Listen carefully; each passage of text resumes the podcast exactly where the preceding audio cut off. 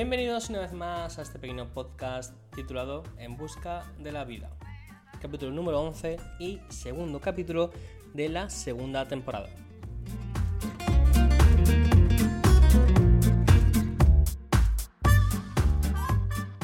En este episodio he tenido el honor de tener como invitado a Jesús Teatino, una de las promesas del mundo del espectáculo. A lo largo de las casi dos horas que dura este episodio, Jesús se ha abierto a nosotros de una manera magistral, pero sobre todo amigable.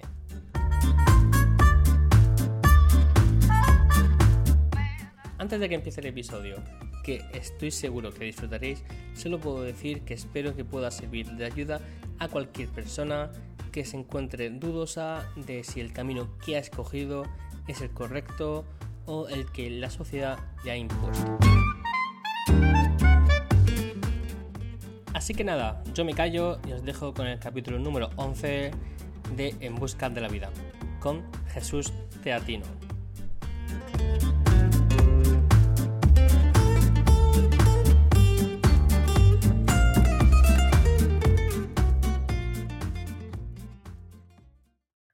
Vale, ahora sí que tiene que estar grabando, ¿vale? O sea, pero no, no voy a tocar nada, no debe ser que falle la cosa. Vale. Con lo cual, eh, ya estamos grabando el podcast número 11 de En Busca de la Vida. Contigo, Jesús, Jesús Teatino, una de las grandes promesas del teatro en Murcia. O sea, bueno, en Murcia y creo que a nivel nacional, que has interpretado fuera también. Seguro. Sí, sí, sí, sí, he hecho cositas fuera. Ha hecho cositas, cositas. La gente no, no te estará viendo, pero, o sea, seguro que tu última obra ha sido El Quijote. Es que vas como el Quijote. Sí, mi última, mi última obra ha sido El Quijote, sí, el musical. El musical. ¿Has cantado en, en el teatro? Sí. O sea, vas a tener que terminar esto con un cántico, por favor, con una canción. Que se pueda. Bueno, bueno, algo, algo veremos. Bueno, O sea, ya o sea, veremos. eh, este ya me da igual tu vida, yo quiero que me cantes. Es un podcast musical, no sabía yo eso. O sea, sí, Sí. sí que de actor, sí, porque te he visto, pero cantar. El próximo cortometraje de Vicente es musical. Por favor. Por favor. Idiosincrasia musical. Yo lo veo. Para gente que no lo conozca, estamos en compañía con, de Jesús Teatino, eh, actor. Eh, yo te considero un buen amigo, ¿no? Nos han visto poco, pero te considero un buen amigo con lo, con lo que hemos vivido. Sí, o sea, sí, sabes que ha sí, sido poco pero intenso delante de una cámara. sí. Eh, muy buena persona. Y la verdad es que no sé, se me da muy mal echar flores, ¿vale? O sea, no, no sirvo por eso. Pero ya, ya me entiendes, ¿no? Sí, creo que la gente que, que me esté escuchando esto también lo entenderá. Así que ya sabes cómo el procedimiento, Jesús. Em, estás aquí para abrirte, para contarnos tu historia, tus más, tus menos. Y yo no te voy a hacer ninguna pregunta, excepto una al final, que será dividida en dos partes. La primera será si has encontrado el significado de tu vida. Y la segunda sería eh, cuál sería. A lo largo del podcast te haré alguna pregunta indagando sobre lo que me estés contando. Y, como ya te he dicho antes de empezar a grabar, podrás responder o no responder. Tu vida es tu vida. Así que aquí empieza tu podcast, Jesús. Eh, no tienes censura, puedes abrirte todo lo que quieras. Vale, muchas gracias, Juanjo. Bueno, pues es que eh, vamos a empezar por el principio. No sé, me llamo Jesús Teatino, es mi nombre real y mi nombre artístico. Y desde. Voy a hacer la primera interrupción, porque es que Dime. cuando te tu Instagram, ya pensaba que, que teatino, digo, esto es coña. O sea, esto es porque hace teatro, entonces, digo, a lo mejor lo indagó por ahí y, y te juro que lo he buscado en Google. Ant- pues lo busqué ayer cuando estábamos concretando la fecha dije, a ver si se llama de verdad Jesús Teatino, pero sí. Sí, sí, sí, mi apellido, mi apellido, Teatino. No sin ese. De hecho, eh, creo que viene, eh, mis raíces son italianas, ¿Mm? pero creo que, que, mm, bueno, hay una orden que se llama los teatinos y además también en Murcia hay un, no sé si llamarle pueblo, no, no lo sé exactamente, pero es como los teatinos en el monte de la Fuensanta. entonces hoy, que esta semana está siendo Semana Santa, puede ser que la orden de los teatinos esté en algún lugar del mundo haciendo algo, o sea, saliendo. pu- puede ser, puede ser, no lo sé, no lo sé. No, no lo sé con seguridad, pero, pero sí, Curioso. sí. bueno, em, pues sí, mi, mi nombre artístico es mi nombre real, Jesús Teatino. No sé, me parece un apellido con muchísima fuerza y creo que no tengo que buscar otro nombre porque sí que es cierto que muchos actores se buscan pues su, no sé, yo, yo tengo mi, mi amiga Vanessa Serrano, por ejemplo, que, es, eh, que su nombre artístico es Vanessa Soul, ¿no? Y que es como su, su carta de presentación, pero yo creo que lo, lo mejor para, mm, para, para expresar quién soy yo es mi nombre y mi apellido. Mm, Y como tengo la suerte de no apellidarme Sánchez o Jiménez, pues, pues, pues así, lo, así lo dejé. Y bueno, mi afición al teatro, al cine, a la interpretación, eh, viene desde muy pequeñito. Eh, a mí siempre me ha gustado la música y, y bueno, desde bien pequeñito siempre he querido tocar la guitarra, tocar el piano. El piano es mi espinita, pero vamos, mi madre, pues como le daba igual, la guitarra le salía más barata, me regaló una guitarra. Entonces, también eres guitarrista. Sí, soy actor, cantante y cantautor. Can- eh, cantautor. Entonces, Sí, también. ¿has publicado alguna canción en YouTube o algo? Tengo varias canciones en YouTube. Esto, esto tenemos que explicarlo mucho más. Que tendrá Sí, que pasar el link o algo. Sí, lo, lo que pasa es que también es cierto que mm, desde que me centré en el mundo del- de la interpretación, eh, el Jesús Teatino cantante lo aparqué hará unos 11, 12, 13 años. Que ya Bueno, no... pero que hay cosas que nos olvidan, ¿no? Supongo. eh, No, no, claro que no. No sé si tocar la guitarra es como, la, es como montar en bicicleta. ¿vale? Sí. Yo siempre lo intento. Yo siempre intento tocar la guitarra. Me compré una y la tengo de criando polvo en mi cuarto. Porque es que nunca he podido. Pero sí que es cierto que conozco a gente que, que toca la guitarra, que se tira un buen tiempo sin tocarla y luego, oye, que es como que, como que no, como que es una parte de su, de su alma también. E- Es como montar en bicicleta, es lo mismo. Sí es cierto que pierdes agilidad, porque eso pasa como con todo, ¿no? Pero hay cosas que no se te olvidan, ¿no? Y yo creo que la guitarra pues se graba a fuego en, en- en uno. El caso es que, eh, bueno, me regalaron una guitarra y yo pues empecé a tocar la guitarra pues de bien- desde bien pequeñito. Y, y bueno, ya pues empecé a... mm, monté un grupito con una de mis mejores amigas que se llama Ana Romero y nos llamábamos Preludio. Eh, Preludio. tocábamos, sí, eh, y nuestro álbum se llamaba Preli- Ple- Plenilunio, Plenilunio. Ay, soy muy mal para eso. Plenilunio. Sí, y nada, pues es la fase de la luna o algo. sí. Em, y el caso es que el, eh, era como, no, no lo sé, la verdad que no tengo ni idea, ya no me acuerdo. Éramos adolescentes, tendríamos pues unos 15, 16 años, íbamos con nuestra guitarra pues cantando canciones de amor, desamor y cortarse las venas y esas cosas. Y ahí fue cuando empecé con mis pinitos de, de cantautor y de artista. Además, ella fue la culpable de que mm, me gustase el teatro. A mí siempre me ha gustado el teatro, siempre. Eh, Ujú. de hecho, en el colegio hice Los árboles mueren de pie y Ay, la verdad que me impactó. ¿De, de quién es, de quién es el autor? Me suena un A- montón. Alejandro Casona es uno de mis, de mis a- autores favoritos porque mezcla eh, drama y fantasía. O sea, yo es que de teatro conozco, pero conozco la superficie. O sea, lo típico, Lorca y poco más. Pero sí que he escuchado nombres y tal, y eso de los árboles es que me, me, suen- me sonaba. Eh, tiene, tiene obras realmente espectaculares. Los árboles mueren de pie es uno de mis favoritos, pero también tiene otro que se llama Sirena Varada, em, que es espectacular. Es, es una obra maestra, donde em, em, un, un doctor en medicina, eh, experto en psiquiatría, se monta un- una casa, ¿no? Donde mete a un montón de locos y allí pues viven su vida.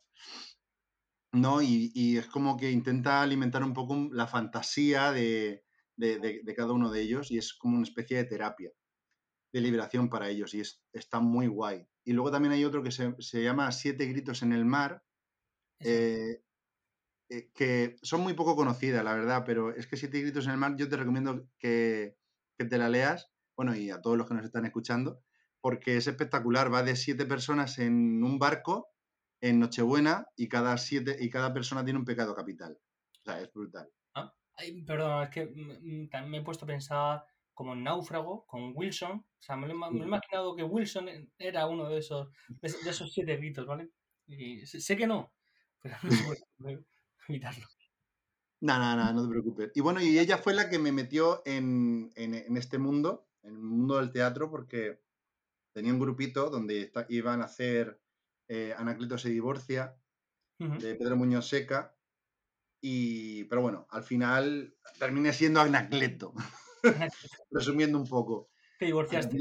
Te- termi- eh, no, no termina divorciado, pero es muy gracioso porque es así, rollo andaluz. Por los ojos de tu cara, Bardomera, ya está bien. Ahí, eh, A ver, muy- con florituras, con salseo. sí. Sí, Y ahí fue, fue mi- mis primeros pinitos en, en el teatro. De hecho, eh, con ese grupo y con otro grupo que formamos que nos, eh, nos llamábamos Imaginarte, eh, he tenido muy buenos momentos. He hecho obras de, bueno, hizo Anaclito se divorcia, Pégame Luciano, que hacía también de Luciano, hacía de protagonista. O sea, has tenido papeles importantes desde que empezaste. Sí, desde que empecé he tenido papeles protagonistas. De hecho, he tenido eh, varios premios de certámenes nacionales de, de teatro aficionado. Con una jaula de grillos hicimos una adaptación teatral donde hacía de Albert. Gané dos premios nacionales de interpretación y uno de adaptación. Vaya. Bajarse al moro, un premio, un premio nacional de teatro haciendo de Jaimito. Yo he visto la También película. una obra espectacular. Creo que, creo que vi la película. Eh, Bajarse al moro está la película donde sale Antonio Banderas, creo. ¿Antonio Banderas? Sí. Sí, sí, creo que sí. Y mm, Juan Echanove. Eh, está muy guay. Luego eh, hice también una, una adaptación de Vamos a contar mentiras y la película In and Out también. No sé si que la conocerás. No, no. Eh, bueno, es una película en la que en, la que en los Oscars de repente eh, uno de los alumnos del profesor Brackett que mm, se va a casar, ¿no? Está con su mujer, su futura mujer, y llega y dice, y este Oscar se lo dedico a mi profesor Howard Brackett que me enseñó todo lo que sabía de literatura y es gay. Y entonces la mujer se queda así, dice, "Mm, cariño, ¿hay algo que me quieras contar? Dice, no, no, no, yo no soy gay, yo no soy gay. Entonces es, es también muy graciosa. Si- Sienta como un guantazo de Will Smith, ¿no? En los Oscars. Total. Con perdón. Y también hice la cena de los idiotas, hice de, de idiota. Y también con esa, con esa obra también gané varios accesit, todo hay que decirlo. Bueno, son, bien están. Pero, pero bueno, son menciones que están muy, muy guays. Y, y nada, y luego, bueno, yo eh, no soy solamente actor y cantante y demás. Yo estudié pedagogía, entonces, eh, bueno, pues cuando uno termina la carrera, pues uno intenta pues hacerse un hueco en el mundo de la pedagogía, ¿no?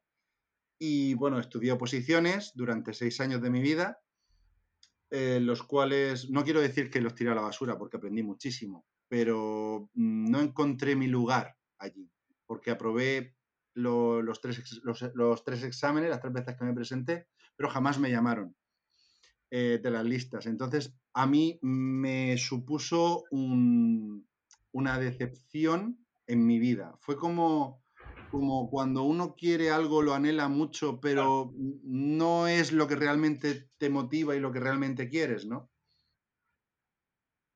Y bueno, las cosas no pasan porque sí. Eh, hubo un momento en mi vida, pues que, mm, suspe- bueno, sus- suspendí. Eh, bajé de nota en la, en la oposición en ese momento. Si bajabas la nota, te quedabas con la última nota de... No De te guardaban la nota más alta. Eh, en aquel momento me dejó mi pareja y era como... mm, no tengo nada, ¿vale? Y tengo que reconstruirme sin nada, ¿vale? Yo tenía 33 años en aquel entonces, ¿33? Sí. Tenía 33 años en aquel entonces y, me apunté a un curso de francés esperando aprender francés y, y aquí viene lo de lo, lo, lo realmente importante en mi vida. Son de estos puntos de inflexión que te vienen en la vida y dices, coño, qué, qué puta fantasía. Estoy, a- yo no estoy aquí para estudiar francés. Yo estoy aquí para, para cambiar mi vida. Resulta que teníamos un, un- bueno, nos poníamos a hacer ejercicios, ¿no? Pues como cada- cuando uno aprende un idioma, pues te pones en pareja y te pones a hablar sobre un tema, ¿no?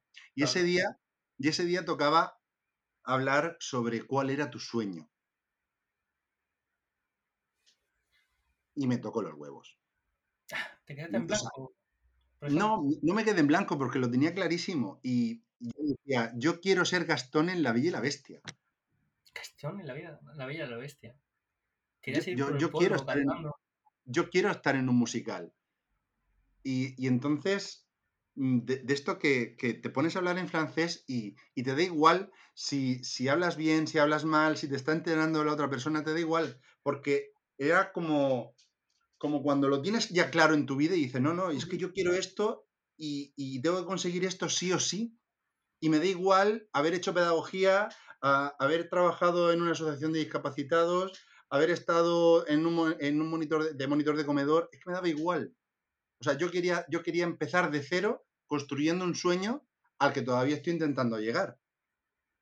Oye, pero, pero ¿Vale? es curioso, o sea, Y para mí fue... en una situación, la- es curioso que en una situación en la cual, eh, en lugar de derrumbarte con lo de la oposición, con lo de tu expareja, intentas motivarte, pero a la misma vez encuentras un nuevo camino, o sea, tu camino. O sea, Sí. en, medio, en medio de esa motivación, ves que eso no es lo tuyo. O sea, y hay que tener mucho valor para hacerlo. Porque cuesta estar haciendo algo y darte cuenta que tú mismo, eso no es tuyo, eso no es para ti. Tienes que salirte de ahí o al menos distanciarte. Y eso es algo mu- muy valiente. es, es muy, es muy valiente y además es, es muy, ¿cómo decirte? Eh, regenerador, quiero decir, mm, y, y muy, y muy satisfactorio. Es muy difícil romper con tu vida y reconstruirla otra vez desde el principio cuando ya tienes 33 años. Porque estoy hablando que dije, vale, quiero, quiero ser Gastón en La Bella y la Bestia. ¿Qué es lo que tengo que hacer para eso? hacer, eh, meterme en la escuela de arte dramático. Venga, vale, me voy a meter en la escuela de arte dramático. Eh, ¿Qué es lo que tengo que hacer para meterme en la escuela de arte dramático? Y entonces eh, vi un preparador, un amigo mío que tenía en aquel entonces me dijo que se estaba preparando la- las pruebas y dije, ah, pues yo también, qué casualidad. Fue en la Y- SAT, ¿no? Y claro, y entonces me preparé para entrar en la SAT. Me quedé en el puesto 14 o en el puesto 12 en las pruebas de, mm, de mm, bueno, de, de la, de la escuela de arte dramático y dije, pues oye, pues sin estudiar ni nada, pues a lo mejor es que valgo para esto, ¿no? Yo en aquel momento lo pensé. Y, y en mi proceso de formación fue también muy catártico porque yo quería hacer musical sobre todas las cosas. O sea, mm, me daba igual. Querías ir por la Aunque- calle cantando tu día a día. Sí, sí, y además es que, eh, mm, no sé, como que mi vida en aquel momento era como un musical. Todo lo veía, eh, cuando era un drama, o sea, yo me imaginaba que cantaba un drama. Cuando, cuando me pasaba algo importante, yo mm, cantaba a los pajaritos y decía, madre mía, yo digo, tengo que estar, eh, mm, pues como, como todos los actores, que estamos todos grillados. Pues... y, a- y a pesar de todo, eh, yo tuve muchísimas dificultades ahí en la escuela de arte dramático, porque eh, yo mido 1,96, Ujú. ¿vale? Tengo tenía en aquel momento 33 años y yo iba eh, con compañeros, yo, yo- mis compañeros tenían 18, 20 años Claro, acaban de salir de bachiller, seguramente. y acababan de salir del bachiller. Y, y luego todos los que iban a musical, todos venían del conservatorio de danza o del conservatorio de música. Yo no tenía ni idea de bailar, ni de, ni de música, ni de nada. Ujú. Ah, Yo tenía un hándicap, de, eh, de hecho, en primero, cuando, cuando te dicen, ¿a qué, a qué perfil vais eh, cada uno? Y yo dije, yo quiero ir a musical. La, de, la profesora de danza, que la quiero muchísimo, me llegó y me dijo, Jesús, es que no, no, no te veo yo en musical. ¿eh". Vaya. Claro, porque yo era un, era un palo. O sea, yo no tenía flexibilidad ninguna, yo no hacía, porque yo daba danza clásica. O sea, yo jamás me he puesto unas mallas. Que sí ¿Y es no- y no cierto que yo en verano eh, he trabajado, he trabajado de animador, o de hecho actualmente trabajo todos los veranos en el Hotel Cabana en La Manga, Pero y hacemos musicales, hacemos danzas del verano y bailar, bailaba. Pero no mm, para hacer pliés, para hacer mm, piruetas, ese tipo de técnica no la tenía. Y claro, para ser actor de musical tienes que ser un actor 360 Todo terreno. todo terreno. Tienes que saber bailar súper bien, tienes que saber cantar súper bien, tienes que saber actuar súper bien. Entonces, aunque bueno, eh, yo me considero un actor de musical que sabe actuar y me Ujú. defiendo muy bien en la actuación, que mm, me defiendo cantando, pero bailando ya mm, es, es otra historia. Espinita. Sí. De- pero aún así, mm, yo no me desmotivé, yo lo, tenía, yo lo tenía muy claro y yo tiré para musical. Para musical. Y yo, mi segundo, o- mi tercero y mi cuarto, pues fueron difíciles. Difíciles porque no tenía la agilidad que tenía una niña de 18 o 20 años, Claro. ni la experiencia. Y claro, al final mm, eso se nota. Y además es que tienes que llevar un ritmo muy constante. O Son sea, años, ¿no? La carrera. es de- muy jodida. Son Es muy cuatro años, ¿no? La carrera de, de arte. De arte dramático. saliste de ahí con 37 años. Sí, O sea, claro, y no, durante, esos tre- durante esos cuatro años, supongo que sentirás más de una vez la sensación de es que no encajo aquí, me voy. O tú, en cambio, es- esos pensamientos derrotistas dijiste, no quiero, no quiero escucharos. Sí. Lo, lo, lo, yo, sí, sí es cierto que muchas veces me venían a la cabeza, ¿qué mierda estás haciendo aquí? ¿no? Por, por eso, porque e- era como decía un profesor de mm, que, ya se jubiló, de Diego Montesino, eh, de, de expresión corporal, que todos tenemos un enanito cabrón que nos susurra al oído cosas que no nos gusta. ¿Sabes? El octavo enanito. entonces lo, que- lo- lo que nos decía era que cogiéramos al, al enanito cabrón y lo amordazáramos. Porque lo único, que, lo único que iba a conseguir es que no llegáramos a las metas que nosotros no- no- nos queremos poner. Es que Y, Es que te lo pregunto más que nada porque yo mismo lo he vivido. O sea, yo cuando salí de la carrera de Historia del Arte y del máster, decidí hacer un grado superior. Y cuando me vi en el grado superior, ya tenía 26 años, iba con chicas incluso de 17 a punto de 18 que decían, si es que te saco más de 10 años, es que, no sé, me, me sentía como viejo. O sea, a ver, viejo no, la sensación de que, tío, me voy de aquí porque ya es tarde para mí. Y sé que si yo lo he vivido, aunque yo soy muy pesimista, lo ha vivido muchísima gente. Y sobre todo alguien que pueda estar viendo, es- o sea, viendo, no, escuchando este podcast. Sí, Así pues que- yo animo a toda la gente a que mm, si, si algo lo quieres hacer, que la edad no sea un impedimento. Porque, porque no lo es. No lo es. Además, cuando yo terminé arte dramático con, con 37 años, yo salí por la puerta grande. De hecho, a mí me dijeron, dices que a ti no te va a faltar trabajo. Porque la formación que tú tienes no la tienen los, tus coetáneos, me dijeron. Claro. Y además tuve yo la magnífica suerte de tener a, a una profesora maravillosa, que sí que es cierto que es muy dura, pero que ahora está trabajando en, en, en musicales ahí en Madrid, como codirigiendo y dirigiendo, eh, Silvia Montesino, que, que yo he aprendido de ella todo lo que yo sé de los musicales. O sea, es que es brutal. La verdad que es, es un mundo. Es- tiene que ser un mundo, la verdad. De la misma manera fascinante y de otra manera eh, un poco turbio desde, visto desde fuera, porque claro, el mundo del teatro tiene tanto parte buena, visto desde fuera, yo nunca he actuado. Desde fuera lo vemos como parte buena y además parte mala, muchísimo sacrificio, muchísimas horas, incluso luego compañeros em, que no son tan compañeros, por así decirlo, no quiero decir frases, que creo que hay mucha competitividad. Y Sí, eso lo hace muy turbio también. el, el mundo del, del actor es muy competitivo. Y, y yo, bueno, me he encontrado de todo. Gente que, que es súper compañera y que, y que cuando uno realmente brilla en el escenario es cuando uno es compañero. Cuando uno deja brillar a la otra persona. Porque entonces es cuando todo brilla. Pero cuando uno intenta acaparar toda la luz que tienen los demás, es cuando mm, ah, este actor chirría, no sé por qué, lo hace muy bien, pero chirría. Mm. Eh, eso, eso es un- un- una señal. ¿Y te has visto alguna vez en una situación así? O sea, ¿lo has sentido alguna vez en tus carnes? Sí, claro. Ese rechazo por... Supongo que, a ver, sé que estoy reca- recalcando mucho la diferencia de edad, pero es que es algo muy notable cuando uno empieza a estudiar algo. Entonces me imagino que algunos jóvenes de alrededor de 20 seguramente eh, intentarían eclipsarte, o al menos no puedo figurar.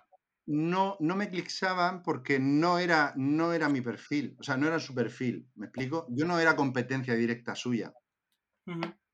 Pero si hubiese gente de mi perfil, entonces sí que hay una rencilla ahí de no, mm, no te voy a decir este casting porque no vaya a ser que te cojan a ti y no a mí. Claro. Eso lo hay de todo. Pero bueno, también es cierto que estamos hablando de, de- del pan que, que nos estamos ganando. Y que al fin y al cabo yo me quiero dedicar a esto. Entonces, ¿qué haces? ¿Se lo dices a uno que tiene el mismo perfil que es muy amigo tuyo? ¿O se lo Claro. dices a gente que es conocida y que Y sabes que no, sabes que no te van a quitar nada. es complicado. Pero bueno, y, y yo tuve la suerte de en la escuela de arte dramático, y, y dime si me, si me enrollo muchísimo, porque vamos, No, yo aquí no, me tengo... parece, me parece muy fascinante todo esto. El mundo del actor, o sea, visto desde el propio actor, es muy bonito. Ya tuvimos aquí en el podcast a Adrián Castellón, uno de los primeros episodios, que también nos habló del mundo del teatro, que también estudia ahí en la, en la SAT. Y de ¿Mm? verdad es que me parece muy fascinante todo eso. Pero, porque ya te digo que yo dotes pocas. Yo detrás de las cámaras todo lo que quieras, pero delante, uff, no, no podría. Entonces, el poder hablar de tú a tú, o sea, como estoy haciendo contigo, con un actor reconocido, o sea, me parece, no sé cuándo voy a tener otra oportunidad con alguien que se, a- que se predisponga en plan, sí, yo te ayudo, aparezco en tu podcast. No sé si me explico. Ya- es que no soy yo para echar flores. Si, Juanjo, eh, hice idiosincrasia, ¿cómo no voy a hacer este podcast? ¿Cómo te voy a negar a ti hacer la entrevista? Es que no, no, no, se- sería mala gente. Desde aquí le mandamos un saludo a Vicente si nos está, si nos está escuchando. Vicentico, un saludico. Eh, Pues Vicente va a salir también en, este podcast. Creo que va a ser el podcast número 12 o 13. No sé si después del tuyo o después del del después. Todo que, aún tenemos que ver fechas. Ay, qué guay, ¿no? Eh, está escribiendo una cosa para mí, o sea que Te está escribiendo un nuevo papel. ya, ya, ya, ya, habla, ya, ya te diré, ya te diré, pero según él, una fantasía, una fantasía de corto. Eso hay que verlo, eso hay que ojearlo y analizarlo. Pero vamos, como idiosincrasia, nada, ¿eh? También te lo ver, es, que, es que para aquellos que tengan interés de saber qué es idiosincrasia, lo pueden buscar en YouTube. Idiosincrasia en el canal YouTube de Cinema Film Series, donde podrán ver, donde podréis ver a Jesús haciendo el papel de un doctor que se ajusta mucho las gafas Sí, y a Vicente siendo protagonista, Vicente del que estamos hablando, del propio, par- del propio papel. O sea, fue el creador del guion, fue el productor, fue, fue todo, el chico. Eh, es, es un hombre, un hombre máquina, directamente. Bueno, pues lo que estaba diciendo, retomando un poco lo que, lo que mm, estaba contando, en tercero tuve la suerte de hacer un, un- porque al final del, cuando haces tus cuatro años, pues tienes tu taller donde haces tu musical, ¿no? Y en tercero tuve la suerte de, eh, de hacer uno de los mejores papeles que existen en el mundo mundial. No sé si conocerás la obra La pequeña tienda de los horrores. Sí, claro. Pues Es yo hacía de planta, yo hacía de Audrey 2. Anda, lo sea. Una, una fantasía, una fantasía. O sea, no me lo he pasado mejor en mi vida. ¿Podrías recitar algún, al- algún, algún, al- algún párrafo de lo que decías o lo que hacías? Sí, todo el rato era, dame, dame de comer. Todo el rato. Dame, Seymour, dame de comer. Vamos, tío, ven sin miedo. Era, era muy guay, era, era, era, era genial. Ah, y es una pena que se esté cortando a veces un poco, se meten pausas en la conexión a internet. Entonces, a veces te frenas un poco, pero luego, luego continúas hablando. Pero Mm. vemos que luego para el final, para el trozo de canción, vaya todo genial. Espero, espero que sí. y, y luego ya en cuarto ya hice una- un- el musical de Dolly Parton, ¿Mm? eh, que es súper poco conocido, pero bueno, hacía de mm, magnate, misógino, eh, machista, en fin. Un- un- Y. eh, está, está adaptado el- a la película de Dolly Parton de cómo matar a tu jefe o algo así. Me suena, me quiere sonar. Pero es que hay tantas películas con nombre de jefe. Sí, de hecho hubo un remake hace poco, bueno, hace unos 5 o 6 años, o yo creo que más. ¿Cómo acabar con tu jefe puede ser? Y cómo acabar con tu jefe o algo así. Sí, no, no lo he visto.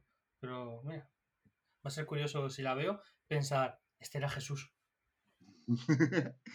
y, bueno, cuando yo estrené Trabajar, porque ya lo llamamos así, el musical, eh, hubo una cosa que, que me marcó para toda la vida y no quiero, bueno, voy a ponerme un poquito sentimental si me lo permites, porque en aquel momento, en aquel momento mi madre estaba muy malica, eh, tenía cáncer de laringe y, bueno, eh, estaba pasándolo bastante mal, le diagnosticaron, en- cuando yo hacía primero de carrera, le diagnosticaron por tercera vez cáncer de laringe de lengua y bueno, estaba luchando contra el cáncer todo este tiempo, ¿no? Y entonces me acuerdo que en diciembre nosotros hicimos el, el- musical en, en febrero y en diciembre le- la desahuciaron ya y entonces empezó un tratamiento experimental. Y me acuerdo que yo estaba eh, con los ensayos del musical, que era mañana y tarde, todo, a todas horas, Ujú. y preocupado por mi madre, porque claro, mi madre mm, le quedaba poco de vida. Y me acuerdo que la, que la semana antes del estreno le, le dije a mi madre, mamá, yo digo, no te preocupes, que aunque no lo puedas ver, eh, lo van a grabar y yo te, puedo, yo te puedo enseñar el musical, que estoy deseando que lo veas. Y me dijo mi madre a la política, lo último que me dijo, me dijo, dice, hijo mío, dice, sí, probablemente no lo vea. Y le dije, mamá, déjate de de rollo, ¿eh? Y a mí déjame. el día del musical, el día del estreno, cuando estrené, al día siguiente a las 8 de la mañana me llama mi hermano y me dice, oye Jesús, que, que la mamá se ha ido. Y yo, ¿se ha ido a dónde? Y dice, no, no, que, que, se ha ido. Y se puso a llorar. Entonces ya fui, fui consciente de, de- de lo, que, lo que pasaba y lo que había pasado. Y claro, yo esa noche tenía que actuar. Entonces lo primero que hice fue llamar a mi directora y decir, oye, mira, Silvia, eh, no sé si voy a poder actuar porque acaba de morir mi madre. Voy, a, voy al tanatorio y ahora te digo. Ah, bueno, vale, pero que vamos, que si no mm, hacemos la obra, que no pasa nada, que es completamente comprensible, acaba de morir tu madre, ¿sabes? Y me pasó una cosa catártica, fue eh, ver a mi madre y verla descansar y dije, Jesús, ¿qué estás haciendo aquí? Y le pregunté a mi padre si le importaba que yo me fuera a hacer la obra, a mi hermana, bueno, a toda mi familia. Le dijeron, me dijeron, mira Jesús, dices, es que no haces nada aquí. Aquí lo único que vas a hacer va a ser llorar y, ponerte peor. Corre a hacer lo que tengas que hacer y ya está. Porque claro, mi tesitura era, si no se hacía, porque teníamos una semana de funciones, si yo ese día no lo hacía, un reparto no salía. Claro, claro. Ent- Entonces, claro, era una responsabilidad, era, era complicado. Y al final dije, mira, voy a coger fuerzas de donde no las tengo eh, mm, y, voy a, y voy a actuar. Y, y actué el día que murió mi madre. Vale. Y Eh, lo, y lo más bonito que hicieron mis compañeros y la directora, bueno, y todo el centro en general, fue que cuando terminamos, cuando terminaron la obra, es que cada vez que me acuerdo, eh, me emociono, porque fue mm, muy bonito.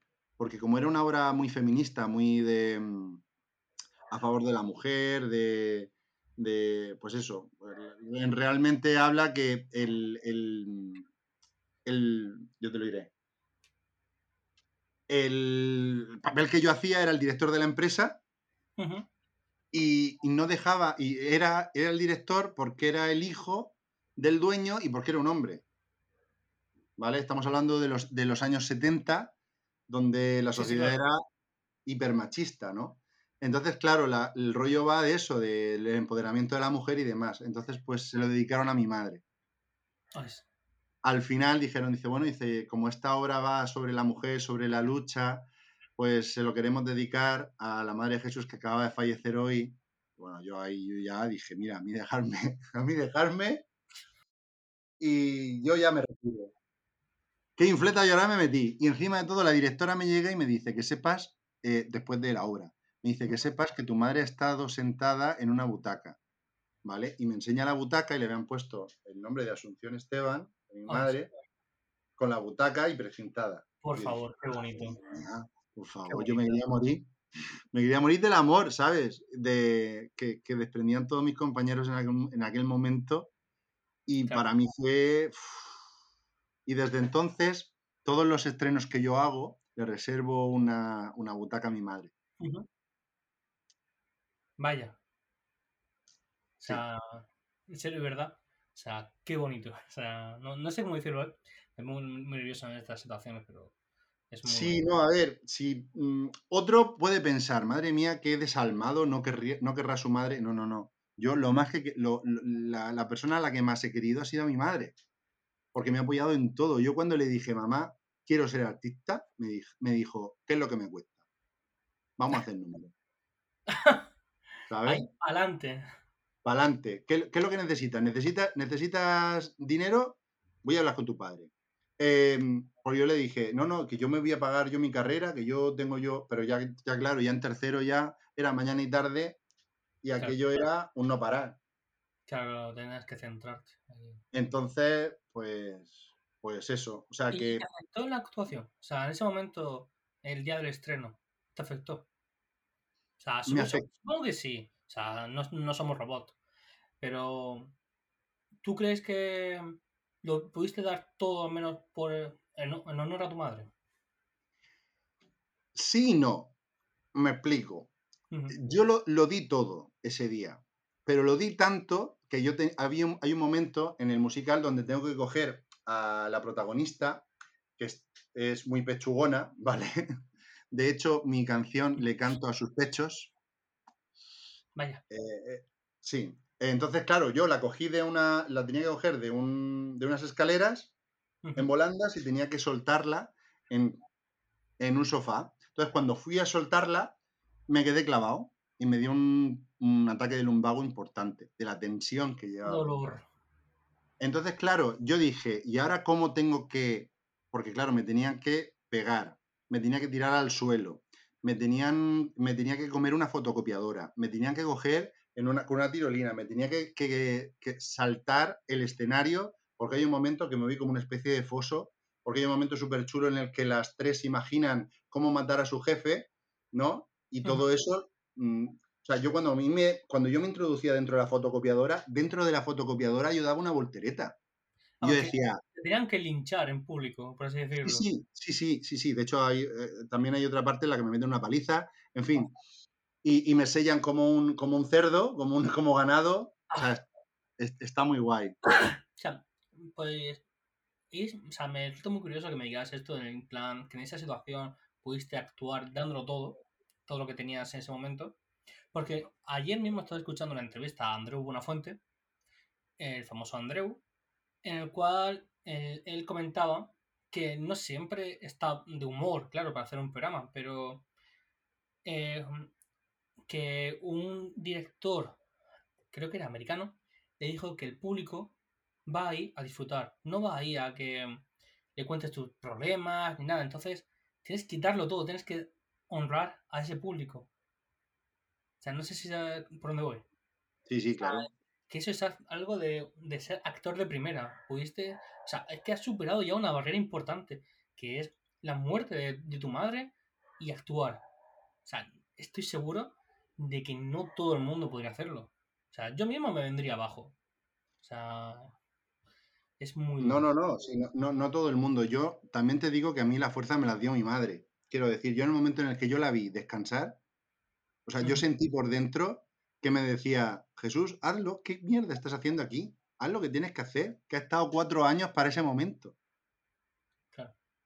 Y, y pues, ¿qué quieres que te diga? Yo no me arrepiento de haberlo hecho, ¿eh? De hecho, ya te digo, yo le dedico todas y cada una de las actuaciones que, que, que yo he hecho. ¿No? Es algo muy bonito. Y bueno, y después de esto, después de hacer la arte dramático ya, es como que llega el momento de ir a Madrid. ¿Vale? No sabía Madrid, estado en Madrid. ¿eh? Que no sabía que habías estado en Madrid. He estado en Madrid dos años. Dos años. O sea, supongo que esa es la meta, ¿no? De, de cuando Sí. todo el mundo sale, ¡pum! Madrid para triunfar. Sí, sí, sí. De hecho, que casi todos los, los que terminan la ESAD aquí en Murcia se van a Madrid. Porque el otro punto céntrico de, de los actores es Barcelona. Lo que pasa es que en Barcelona te piden catalán. Claro, ah, claro. Entonces, ahí no tienes, no, no, no puedes. De hecho, hacen funciones muy chulas. Eh, ahora sí es cierto que, que, bueno, eh, hicieron la tienda de los horrores, hicieron también, están haciendo can- Cantando bajo la lluvia, han, han llevado Company desde Málaga, ahora Málaga también se está moviendo mucho en el tema de los musicales. O sea que se está dispersando un poco la Málaga oferta. está tomando fuerza, ¿eh? tanto en los musicales, o sea, no sé si tanto como tú dices, pero también en el mundo audiovisual, que es lo mío, de hacer producciones de series, películas. Málaga está siendo un epicentro muy importante actualmente. Sí, y Antonio Banderas está haciendo mucho por allí, ¿eh?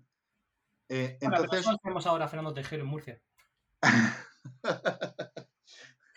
Antonio Hidalgo, Ant- Antonio, ah, sí, bueno. También, también pero prefiero a Fernando Tejero. También lo tenemos, o sea, grabando una película. ah, no lo sabía, no lo sabía. Sí, se, se sacaron fotos eh, en la catedral. O sea, mm, no sé, no sé qué película es, pero sí que tenemos a Emilio de, de la que se avecina aquí entre, comiendo paparajotes. Ya ves, ya ves. Ya ves. Bueno, pues Madrid es una auténtica locura. Pero locura máxima. De hecho, estuve dos años allí y, hice muy poquito. Sobre todo yo vivía para hacer casting. Única y exclusivamente. Yo me fui con un, con un colchón de dinero porque era o hacías casting o trabajabas. No, no, no, no podías trabajar y hacer casting, era casi imposible. Si realmente querías que te saliese algo. A mí me dijeron, eh, y esto en petit comité, me dijeron que había dos maneras de triunfar en Madrid. Por el día o por la noche. Uno, vale, la gente que esté escuchando el podcast no se ha dado cuenta, pero es un parón porque eh, la página web ha caído, no sabes por qué. Pero No sé, le habré aburrido a la página web. Seguro que no. Pero seguimos a tope. Estabas contándonos sobre que había dos maneras de actuar, de triunfar en Madrid. Día-noche. Día haciendo Sí. casting y noche. Haciendo contactos. Ya está. Si es que esto es, esto es como, como en la vida en general. Si cuando uno, uno quiere encontrar trabajo, eh, tú puedes o echar currículum o tirar de gente que conoces. Claro. Y, y al final, al final esa es la realidad. O sea, mm, por muy políticamente correcto que, que tú quieras ser, esto es lo que hay. Y ya está. Entonces yo decidí, pues, hacer, pues como siempre intento hacer las cosas, hacerlas bien. Y en vez de hacer contactos, pues me dediqué a hacer casting.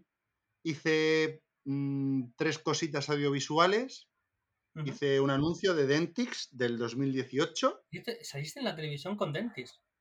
Sí, Vaya, Eh, anuncié, a- a- anuncié Dentix. Aquí, bueno, me parece que la, la empresa ya, ya no existe. Creo, creo que. Pero Pero me suena mucho eh, haber visto anuncios de Dentis. sí, pues aparecía yo de padre y entonces le, le decía a mi hijo, déjame, déjame que, que pruebe el dron que te ha traído los Reyes Magos, tal. Y entonces, pues se, eh, se- el dron se chocaba con un árbol donde había mucha nieve y le caía a la madre encima, ¿no? El caso es que yo tenía mi frase y entonces la madre llegó y dijo, Jesús, que es para el niño. Y entonces le gustó tanto al director que le dijo, quitarle al padre el micro, dárselo a la madre. Anda, pijo. ¡Que me van a quitar mi frase! Oh, qué dolor. No, pero quedó- quedaba bastante mejor, o sea, que tampoco me quejo. Y además me pagaron igual, o sea que... Ya está. Aquí tienes más. Pero, pero sí que me quedé así en plan, como, "Ah, no me puedo creer. Y nada, bueno, luego también hice un anuncio de Toyota, pero más, eh, más mm, relacionado con, el, con los programas de- del motor. Y nada, pues simplemente hacía de padre con ¿Están su hijo que se iba pagados al esos campo. anuncios? ¿Están bien pagados los anuncios de, de- de- No hace falta que digas precios antes de sí o no. Mm, depende. Depende, claro. Si, si van a salir en. O sea, paga- te pagan más por los derechos de imagen que por, que por el, la hora de trabajo en sí. Porque, eh, por ejemplo, en Dentix yo estuve solamente una mañana y, Mm. lo, y lo llevaron también a, mm, a Italia, lo proyectaron también en Italia y yo de, de Italia saqué mucho más, más dinero, me cobraron mucho más que por, por los derechos de España. Ya.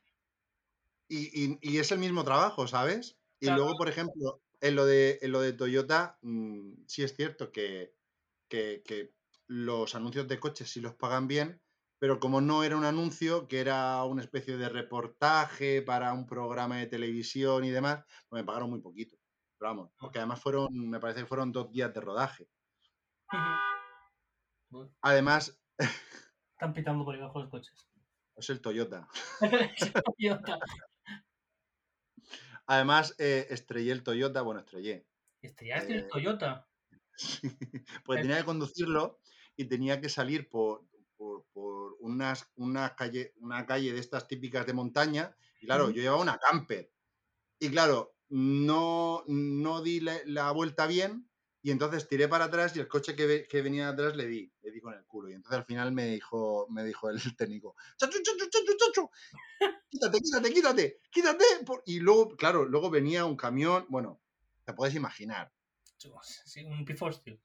Sí, monté ahí en cinco, en cinco segundos la- el fin del mundo. Entonces yo dije, mira, ya yo prefiero no conducir yo ya que conduzca otro. Tenía que haber dicho, y hasta aquí, Jesús Teatino. ya está. Pagarme. No, la verdad que mi estancia en Madrid fue, fue muy guay. Además, salgo también en Netflix, en un capítulo de Netflix. Cierto, cuando te conocí, fue de lo primero que me dijiste. De una ¿Eh? serie medieval, no, ambientada. Ah, no, era, era una telenovela donde salían ninjas y vaqueros. Era una especie de coproducción mexicana-española Sabía que había algo raro. Eh, sí, era una especie de telenovela. Eh, me parece que se llamaba El regreso del último samurái y el último dragón o algo así. Y, y a mí no me. Cuando, me- cuando grabé yo el capítulo, mm, yo no iba a salir. Si fue que me vieron y dijeron, uy, tú eres alto y tienes pinta de malote. Tú vas a ser amigo del malote. Y yo digo, "Ah, vale". Y luego de repente me dice, me dice, tú, dice, tienes que decir al malo tres cosas, ¿no? Y yo llegué y se las dije.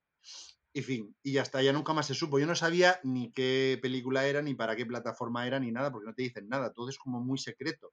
Claro. Y luego cuando me, me llamó una amiga que hacía años que no, que no, mm, que no, no sabía nada de ella, y me dice, Jesús, que sales en Netflix. Y yo, ¿sabes qué? Dice que sí, que sí. Entonces me manda la captura de pantalla con el capítulo. Salgo en el capítulo 2, no, en el capítulo 11, la temporada 2. Vale, todo el mundo busca el- el capítulo. En el minuto 35-36, creo que Treinta. creo recordar. Era una película, pero no te dijeron ni dónde se iba a proyectar ni nada. ¿Eh? Era- Que hiciste el papel en la película, pero no te dijeron ni dónde se iba a proyectar, a proyectar ni cuándo. Co- correcto. No me dijeron nada, ni siquiera el nombre de la película, era como secreto. Bueno, no era película, es serie. Bueno, Pero no me, no me dijeron nada, era, era como todo muy, muy, muy secreto, muy en plan, muy hermético todo, no te digo que me lo quitas. No sé, una cosa muy rara, pero bueno, también es cierto que también es normal. Mm. Y luego también me pasó, me pasó otra cosa eh, súper graciosa. em, eh, grabé un vídeo con Blanca Suárez, Con Blanca Suárez. sí. Vale. Y el caso es que est- estaba, eh, em, estaban todos mis compañeros de, de figuración, pues yo era figuración solo, ¿vale? Que figuración es, pues tú ponte aquí, tú Mm. ponte allí, vas caminando y fin, ¿no? Y era como una especie de, ella me promocionaba un smartphone girl, ¿vale? Es solo para chicas, ¿no? Y, y claro, cuando, cuando vieron en, el, en, en la caravana el nombre de Blanca Suárez, todos empezaron a decir, ¡Oh, madre mía, que viene Blanca Suárez. Y yo pensando, ¿y esta? No sabía quién era Blanca Suárez, yo no había visto el barco, yo no había visto el internado, que creo que también Yo, sale, mira, ¿no? me pasa no una lo cosa curiosa, es que eh, mi, mi idea, yo solamente he visto una serie en la que sale, que es en el Río de la Plata, creo que se llama la serie, que a lo estoy- a lo mejor me estoy pinchando y no, pero sí, sí, es que era Blanca Suárez de una serie de españoles que van a América.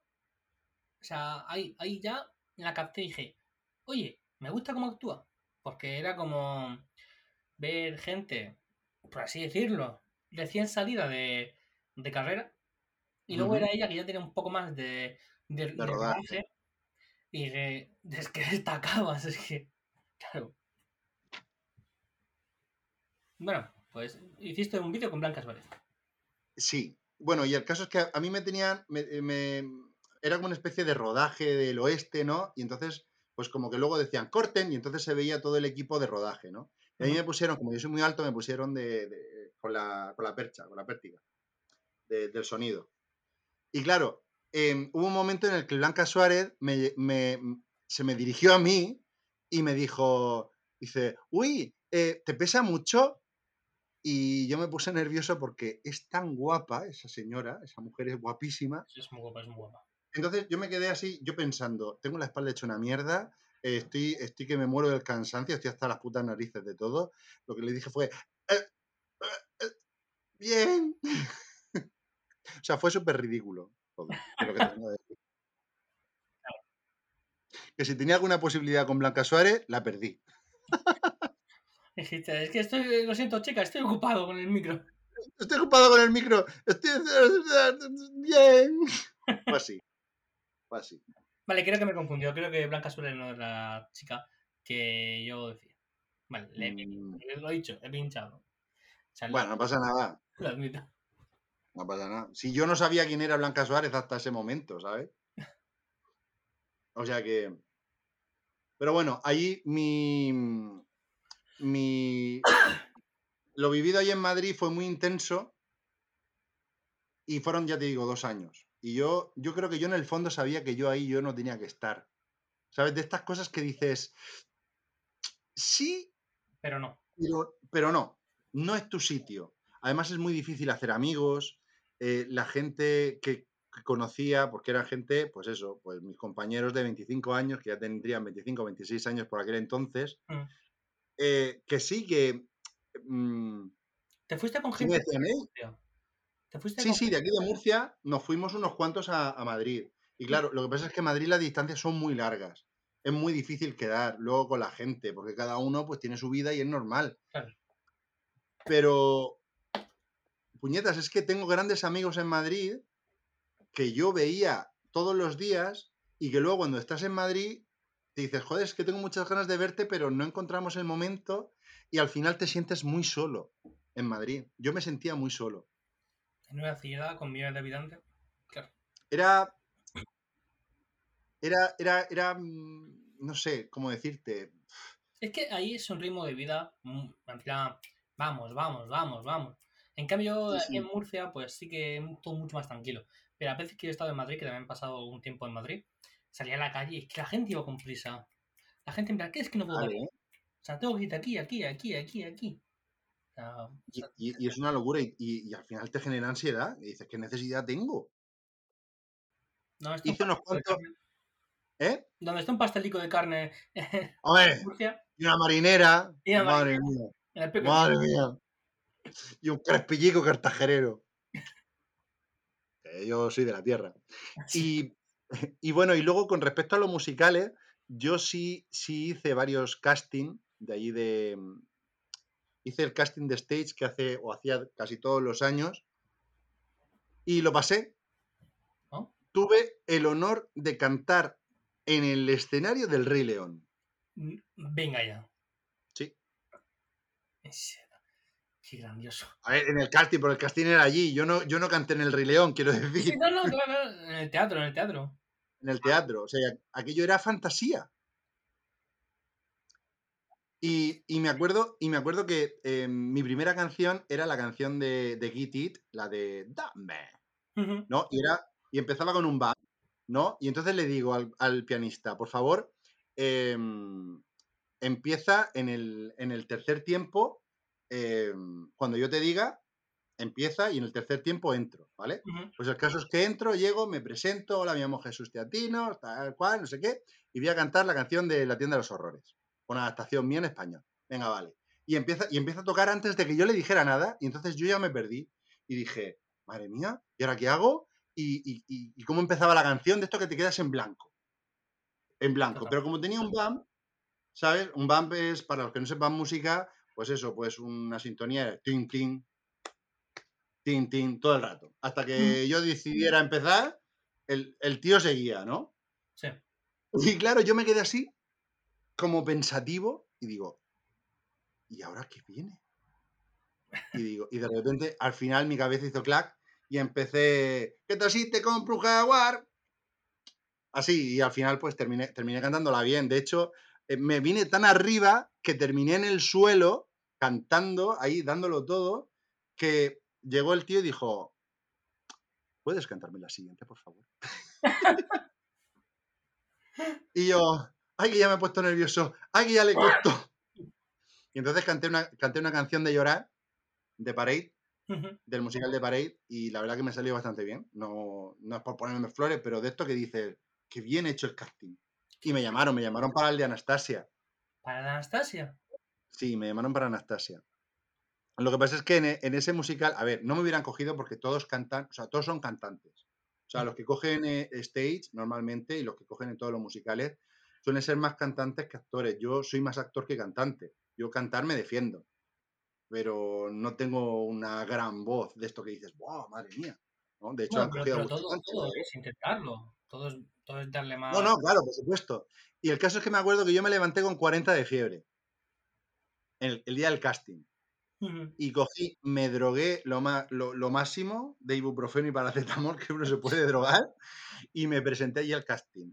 Me acuerdo que, que como no podía cantar porque tenía la garganta hinchada, pues yo tiré a, lo- a palo fijo y canté la canción de... Una vez en de, diciembre, por favor. ¿De qué? Una vez en No. diciembre, por favor. No, no, no canté eso. Canté, canté la, la canción que yo cantaba de, de- de trabajar, de mi personaje, de, bueno, le- que les canto a, a las dos tetas de mi secretaria. ¿vale? Me acuerdo que, yo no, no me acuerdo lo que, lo- cómo lo hice, ¿vale? Pero lo que sí me acuerdo es que hay un momento en la canción en el que hago como que cojo las dos de, de la secretaria y me lo pongo en la cara y hago, ¿vale? Eh, eh, Em- lo lo de hacer los gestos es muy radiofónico. La gente que no esté escuchando seguro sí. que lo entiende. Pero bueno, sí, yo creo que es muy descriptivo, es que no quiero decir. Sí, sí, sí, sí, se Pero entiende. yo creo que sí. no- no nos te ven metes las las caras, dos, pero los dos balones en la cara y, haces. ¿Vale? Bien. Bueno, pues eso. Y claro, eh, la, la- las del jurado que eran inglesas o no sé qué, no sé, eran, ve- venían de Estados Unidos, creo. Se partían el culo. Oh, it's good. oh". Y yo, y yo decía, madre mía, yo, madre mía, yo digo, yo, o sea, no me van a coger. No me cogieron, efectivamente, pero, pero por lo menos se rieron y pasaron un buen rato. Cada vez es lo importante también. Sea, Y, y nada, yo de- después de aquello ya no, ya no volví a hacer más casting. Sí es cierto que me salieron oportunidades eh, para hacer el, cast- el casting de la familia Adams y del musical El 33, pero ya en aquel momento yo ya no estaba bien en Madrid y ya, ya decidí ve- volver. acabaste dije- supongo. Sí, porque también al final eh, terminas eh, pensando, si voy a terminar trabajando de cualquier cosa aquí en Madrid, teniendo una carrera de pedagogía, la carrera de arte dramático, vas a terminar trabajando de camarero. Para eso te, te vas a Murcia, que te cuesta la mitad los alquileres O menos. y, y- o menos. Y, y- y bueno, también me ofrecieron trabajo, trabajar en invierno en el hotel en el que trabajo en verano. Entonces al final dije, bueno, pues ya me ofrecen trabajo, pues voy a trabajar porque trabajo. Claro. Y es que me quedé sin dinero. Es que al final mi padre era el que me estaba subvencionando y yo, pues teniendo 40 años, yo digo, no voy a estar yo aquí chupando de, Del bote. del bote de mi padre, no. Y al final, pues me vine aquí a Cartagena con la esperanza de empezar a moverme dentro del- de la región. Y bueno, y vino el COVID, no pude moverme nada. No pude Es moverme nada, pero bueno, luego ya ha terminado el COVID y ya pues sí que es cierto que, que he hecho cositas. Pues hice idiosincrasia con vosotros. Eh, eh, sí, pues, qué grande, qué grande. Em, luego también he hecho unos cuantos cortos que, que se han presentado en la Filmoteca con la, con la SAT de Murcia, Ah, con, dirigiendo Olivia Sanz, que desde aquí le mando un saludico porque la verdad que, que es un placer trabajar con ella y fue, fue un corto maravilloso. La cazadora se llama. Ojalá esté escuchando este podcast y veremos su cortometraje si podemos. y mm, que bueno, que lo imagino que lo, lo presentaremos a festivales y ese tipo de cosas, porque la verdad que está muy chulo. Pues Y, haya suerte.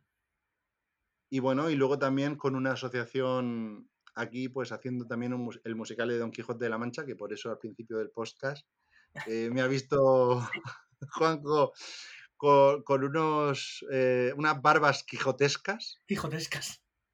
Quijotescas, sí. ¿Existirá, existirá ese- esa definición? Yo creo que sí.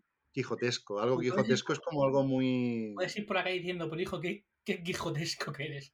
quijotesco que estás hoy. Te has levantado muy quijotesco. Pero también Frase hiciste más. También hiciste un musical de Bernarda Alba, ¿no? Sí, lo que pasa es que aquello no salió. Ah, pero, pero sí que recuerdo que me enseñaste fotos. Sí, sí, sí. El, el proyecto siguió, pero siguió sin mí. Ah, vaya. Perdón. No, no, no pasa nada. O sea, simplemente pues hubo, hubo ahí un conflicto de intereses y al final pues me dejé el proyecto. Vale, Pero vamos, es un proyecto súper guapo. O sea, es, es espectacular. Lo que pasa es que, bueno, yo mm, ahí pues me lo tuve que dejar. Y al final pues me metí en otros proyectos. Y ahora, gracias a que hice Don Quijote de la Mancha el musical, pues me ha salido trabajo de actor Ole. aquí, aquí en Cartagena. Y, y bueno, y ahora estoy, ahora pues mm, me han llamado con la compañía de Tirambo, pues para hacer de momento teatralizadas en Crevillente. Increíble. Eso es al lado del Rodobán, ¿no? En Alicante. Sí. Ah, yo tengo el estudio de fotografía al lado. Ah, Oh. Dime, di- dime qué días vas y así si puedo algún día voy a verte. Yo te, yo te aviso porque será, será la semana, la semana de la mitad, la semana del 15, creo que es para, para promocionar los museos que van a abrir allí en Crevillente. Estamos a 15. De, de mayo, de mayo, Ah, vale. Yo digo, a se te ha pasado algo. Digo, de mayo, de mayo, de mayo. perfecto, sí, sí, avísame. Si puedo, me gustaría verlo. Y Sí, sí. la persona que te subas a un teatro, ¿tenés algo pensado o algo planeado? ¿Algo planificado? De momento no. Ahora mismo todo lo que tenía planificado de este año, ahora mismo está todo en stand-by. En principio me dijeron que iban a hacer eh, esta compañía, em, iban a hacer Otelo en Madrid, Ay, pero vamos, no sé si contarán conmigo o no contarán conmigo, eso ya no lo sé. no, no, esperemos que sí. Pero esperemos que sí, ¿no? Y yo que sé, actuar en Madrid, pues mola. Pero bueno, que eso todavía está muy en el aire, a lo mejor no debería haberlo dicho. pero, pero bueno, yo que sé, que, que tiene- sí que es cierto que tienen proyectos y que tienen intención de contratarme de actor y eso es lo que yo realmente quiero. Yo quiero dedicarme al mundo de la actuación, aunque sea regional, en el ámbito regional. hacer lo que, luego, lo, que- lo que te llena eh, espiritu- espiritualmente y que te dé de comer, claro.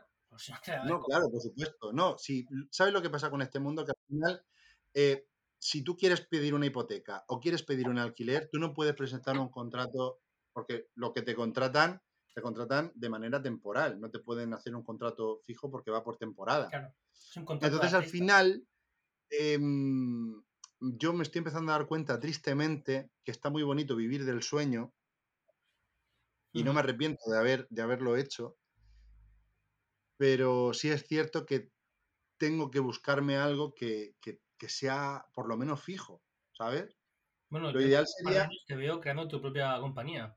O sea, te, ati- te, ati- te atino teatro. tea- teatrino, compañía teatro. teatrino, teatrino. Eh, Lo pues, tengo pensado, ¿eh? Lo tengo pensado. oye, escúchame, poco a poco, no sé, yo no lo veo tampoco un sueño disparatado. Si ya sabes cómo se mueve un, un poco todo ese mundo.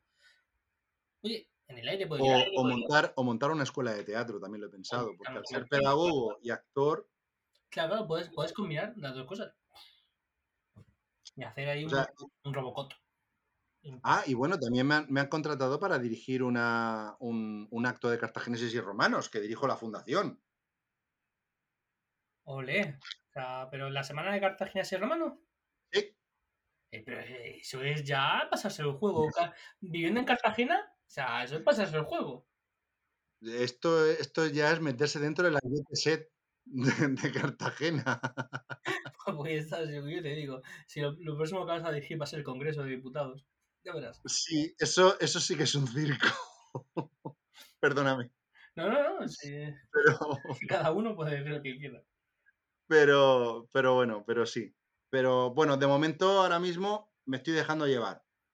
Ahora Mm, mismo mi situación actual es, me dejo llevar, eh, si me ofrecen proyectos que me interesan los voy a coger Claro, y los... te decir, ¿te habrán presentado algún proyecto, por ejemplo, que hayas dicho, ni el palo quiero hacer esto? ¿O has dicho que sí a todo? No, pues... Pues sí ha habido proyectos que les he dicho que no. Es que les he dicho que no por... O, o porque no me gustaba el ambiente, o porque no lo veía claro, o, o porque profesionalmente me iba a perjudicar. Claro, claro, es que eso es muy importante, lo de la imagen que ves. Conozco a muchos actores, no los conozco en persona, pero sí que han hecho varias declaraciones a alguna gente que ha rechazado papeles porque es que si no, o sea, la- el próximo casting que hagan van a tener eso en mente y, y quieren alejarse de eso. Por ejemplo, eh, eso es un poco extremo, ¿no? Pero eh, Henry Cavill, Henry Cavill, te digo, el Sí. actor de, Super- de Capitán América, no. Ay, Superman. sí, sí, no. eh, el Henry Capitán Cavill América. es el de Superman. Sí, sí, sí, sí. El Capitán Witcher. América. Ay, no me acuerdo cómo se llama el actor. Ay, sí. eh, Chris. Chris Evans. Chris, Chris Evans. Chris Evans. Él dijo que al principio no quería ser Capitán América. Porque es que si no, la gente se le iba, le iba a encasillar con eso y le iba a perjudicar para hacer otros papeles. Entonces, Y es cierto, y puede pasar, ¿eh? Pero a, a un actor puede ser lo mejor o lo peor que te pueda pasar que te encasillen. Iron Man. Yo lo veo en todas las películas es Iron Man. Sí que es Iron Man. Sí que tiene la perilla. Sí, pero tienes, o sea, tienes eh, a todos los actores, y no, no es cuestión de criticar, ¿eh? ya me gustaría a mí estar en la serie en la que están. Los de Aquí no hay quien viva, que se fueron todos a, La que se a la que se avecina, y si te fijas, casi todos están marcados por el mismo patrón de Aquí no hay quien viva. O sea, están viviendo de un personaje. O sea, que ya me gustaría a mí eh, que me encasillaran y me pagaran por ese encasillamiento, que a lo mejor luego terminaría loco y diría, necesito hacer otras cosas, como hizo el este actor que hacía, que se, que estaba con la rubia, con la pija. Ah, Roberto. eh, sí. Sí, el que hacía el, que, el que hacía el papel de Roberto. el guionista. Que no, también. claro, que le dijeron, o, o sigues con nosotros o te dedicas a tu película, pero las dos cosas no puedes hacer. Y entonces él dijo, yo, mi película. ¿no? Porque no quiero tampoco encasillarme, no quiero también. Y claro, también él decía, dice que yo ya he lapidado mi, mi carrera de actor, decía, en una entrevista que vi hace poco, por cierto. Ah. Porque, porque me dediqué al mundo de la película. Bueno, y he estado 10 años haciendo dos películas y he hecho dos películas solo. Ya está. Me parece que también dirigiendo. Me- vale, digo. Yo es que ese actor no es un actor que sinceramente lo haya visto en ningún otro lado que en, que que en Aquí no que viva. Entonces hace un par de años lo busqué en plan, ¿se habrá muerto? o algo, porque claro, no he visto nada. Y me salía que no, que había hecho cosas, pero más que nada detrás de la pantalla, no sé si publicó un libro también, pero bueno, no sé. Pero que eso, que para mí siempre va a ser Roberto de que viva. Igual, igual que Igual que el hijo, ¿vale? El hijo de Juan Cuesta, el actor, Y eh, puede estar haciendo trap, puede estar jugando lo que haciendo lo quiera. que quiera, que para mí se puede ser José Miguel. Pues como, como Fernando Tejero. Fernando Tejero seguirá siendo Emilio toda la vida. Eh, y un poquito, por favor, por favor. Y un poquito por favor. pero es lo que tiene. Cuando uno da el pelotazo y, y hace también un personaje, que es muy difícil salir de ese personaje. Ahora, si te lo montas bien, porque mira, el mejor ejemplo que hay de encasillamiento y de saber aprovecharlo es Lina Morgan. Grandioso. O sea, Lina Morgan eh, eh, era una actriz maravillosa, pero le funcionaba tanto su personaje, el personaje que se había creado, que es que da igual. O sea, es que vas a ver el mismo personaje, aunque, aunque te, te, te lo cambien de nombre, da igual, pero es fantasía. De hecho, en la serie, la serie que tenía de. mm, No me acuerdo ahora mismo cómo se llamaba, Tampoco me acuerdo ahora mismo. pero, pero tú la veías a ella y daba igual. Pero, pero por- porque tenía un, un aura que ya sé que me gusta cómo actúa, me gusta verla a ella. Vale, me lleva el papel que está interpretando, no me desagrada pensar que es otro personaje aunque no sea ese personaje. O sea, Sí, pero no, to- no todo el mundo le pasa, ¿eh? Porque ya te digo, yo a, a- a Fernando Tejero en concreto me cuesta verlo en Aquí no hay quien viva, en la de la que se avecina. Porque todavía sigo con, con, la, con el rollo de Emilio, ¿entiendes? es que ya digo, yo a mí me cuesta verlas en general, entonces A mí también, me, a mí también. eso que lo he, inten- lo he intentado. Me vi dos o tres capítulos diciéndome, voy a ponerme a ver la serie en Prime Video y que la tengan que la entera. Que no pude. Es que no pude. Sí, poco... A lo mejor sí que es cierto porque vengo del encasillamiento de aquí no hay quien viva. Pero es que no, no puedo. Y, y- Y tengo que decir que he hecho prácticas y me he relacionado con bastante gente detrás de las pantallas de la que se ve, de que han trabajado detrás de las pantallas de Aquí no quien viva. Y no, no estoy hablando de actores, sino estoy hablando de gente que sin ellos no, hubies- no hubiesen hecho esta serie.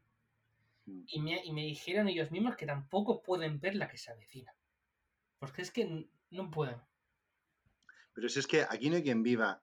eh, ha- pasa una cosa con la, tanto con las películas como con las series, ¿vale?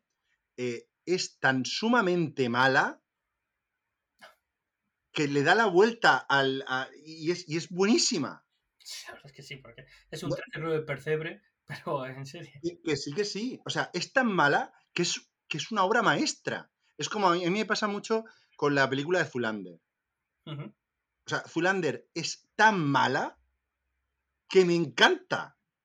O sea, mm, o sea es tan estúpida, sumamente estúpida y dices, yo la primera vez que la vi dije, ¿qué mierda estoy viendo? Pero es que la segunda vez que la vi dije, esto es una obra maestra.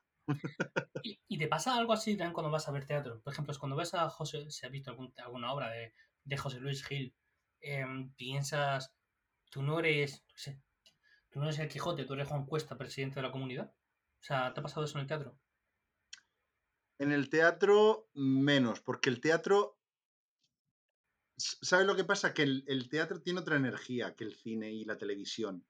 O sea, el teatro al final mm, lo hace que te metas dentro de la historia mucho más fácil, ¿sabes? Y que te olvides de, de otro. Y además, como es otro formato, Es que es, claro, es directo, es, lo estás viendo. claro, al final te olvidas. Al principio sí es cierto que dices, mira, Juan Cuesta, ¿sabes? Presidente de la comunidad, ¿no?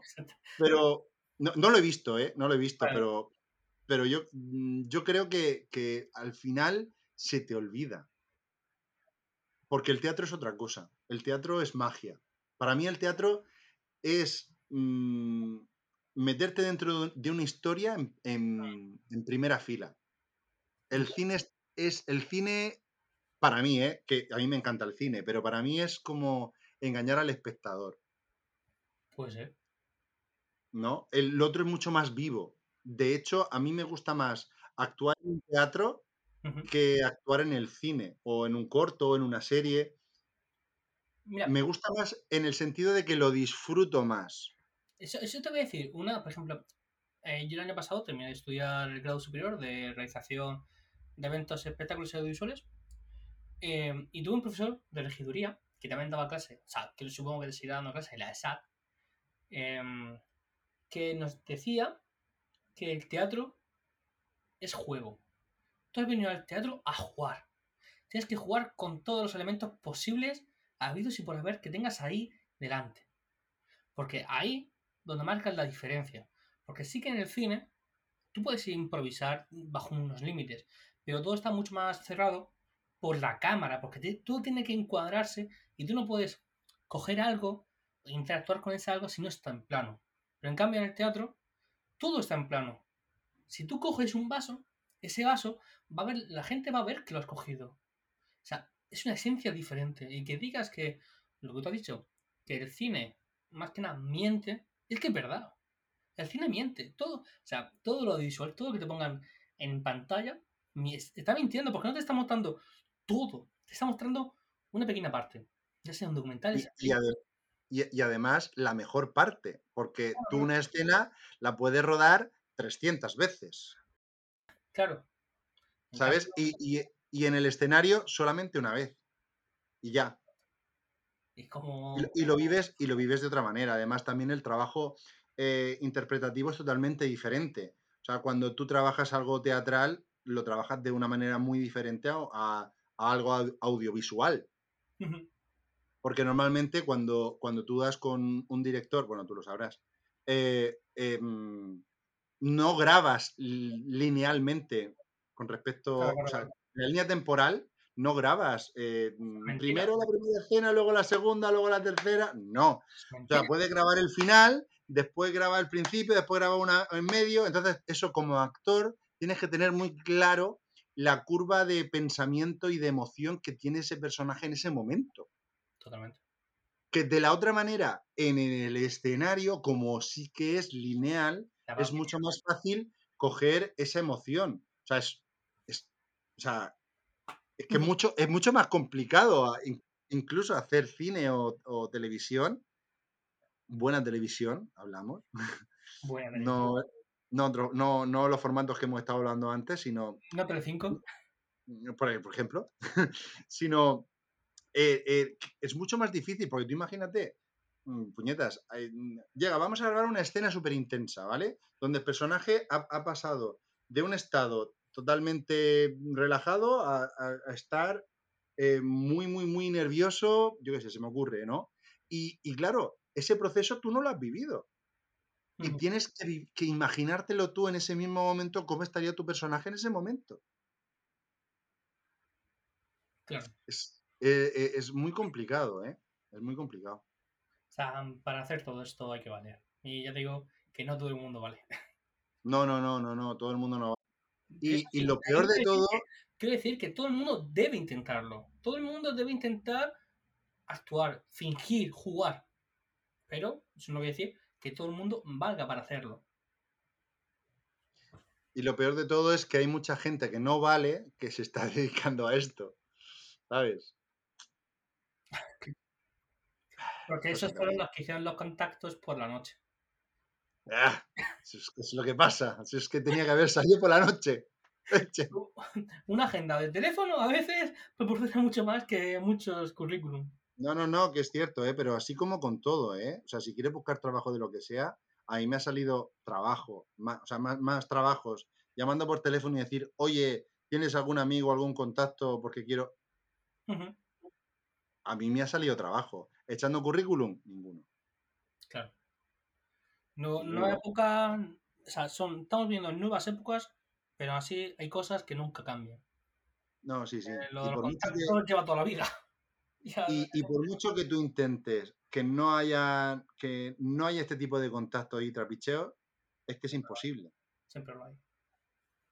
Porque además es que yo también lo puedo llegar a entender, porque antes de meter a alguien que yo no conozca, yo como empresario, o, como director incluso, o sea, si yo dirijo una película o dirijo una, obra de teatro, yo voy a meter a alguien que conozca y que sé cómo funciona. O, que por lo menos o por lo menos que me hayan hablado bien, pero yo voy a meter en mi obra de teatro a alguien que no tengo ni puñetera idea que ha hecho un casting y que no sé cómo me va a responder. Totalmente. Es, muy duro lo que estoy diciendo, pero, pero hasta cierto punto lo puedo llegar a entender. Claro. Por eso ahora estoy haciendo contactos por la región de Murcia. Eso es lo importante. Yo, la verdad, que voy a ser sincero.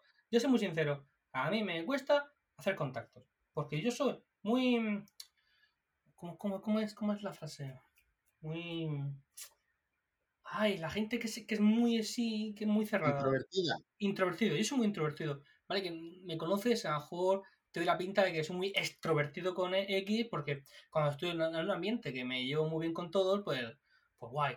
Pero en cambio, yo soy de esa gente que cuando va, cuando sale por ahí y va con un grupo de amigos que no conoce a todo el mundo, yo soy el poste que está sujetando la pared. yo si salgo con una discoteca, o no, cuando salía de discotecas y cosas así, casi siempre era el que estaba con el vaso o con la cerveza. Luego ya sí, cuando conocía a la gente, era el que bailaba con la cerveza. O con, lo, que llevaras. Sí, claro.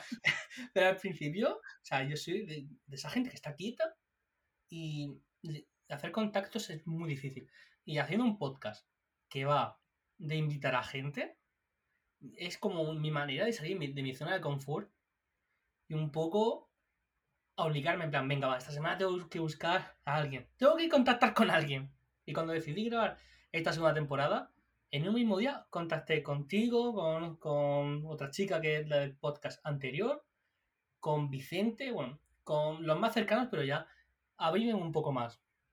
o, sea, esa gente que tiene el poder para hacer contactos o ser extrovertido, desde aquí les envidio. ¿no?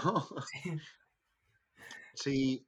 Sí, tampoco, tampoco hace falta ser relaciones públicas. Que sí, que, estoy totalmente de acuerdo contigo en que siendo relaciones públicas y hablando con las piedras, se hacen muchos contactos. Yo tengo una amiga que habla con las piedras y, te puedo asegurar que ella va a llegar muy lejos.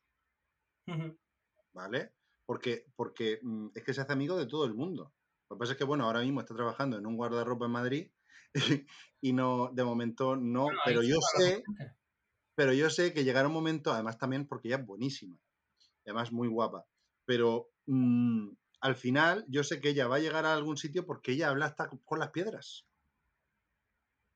Porque va a hacer contactos.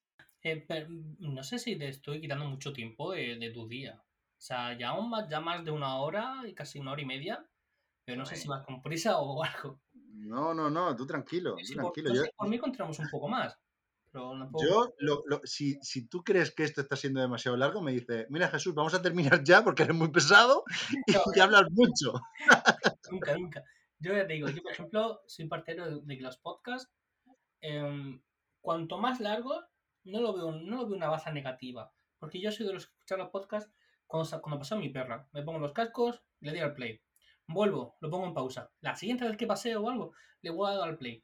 Entonces, un podcast me puede durar varios días, entonces es algo que voy disfrutando. En cambio, algo que me dura 20 minutos, pues digo, pues ahí ya me, lo he acabado. Que sí, que hay podcast muy buenos de 20 minutos y tal, pero haciendo así una charla, una conversación, pues me gusta explayarme o que sea algo así largo y ameno. Sí, sí, no, por mí no te preocupes, ¿eh? Yo espero que sea ameno. no sé, la gente no sé. Eh, escúchame, si, si realmente no fuera, no fuera menos, yo yo hubiera terminado ya y hubiera dicho, bueno, Juanjo, que, tengo cosas que hacer, que nos vemos. Uy, que me llaman por este móvil que no ha sonado. Uy, me están llamando ahora mismo, mira. ¿Sabes?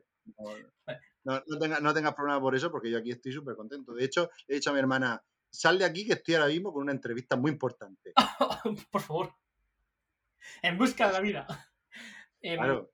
Por ejemplo, antes has dicho que tu amiga, la de guardarropa, ¿cómo se llama? ¿Puedes decir el nombre? Elena. Elena. Lorena. Ah, Lorena, vale. Pues que Lorena es una chica muy guapa que habla con las piedras y eso es muy importante. Pero en el factor guapo, eh, ¿has visto que influye mucho la belleza a la hora de elegirte para un casting? Ya sea a ti o a tu círculo de alrededor. Sí. Eh, eh, hay, hubo también hay otra anécdota que me, me, llamaron, me llamó mi agencia. Vale, acabamos de sufrir otro parón imprevisto por la página web.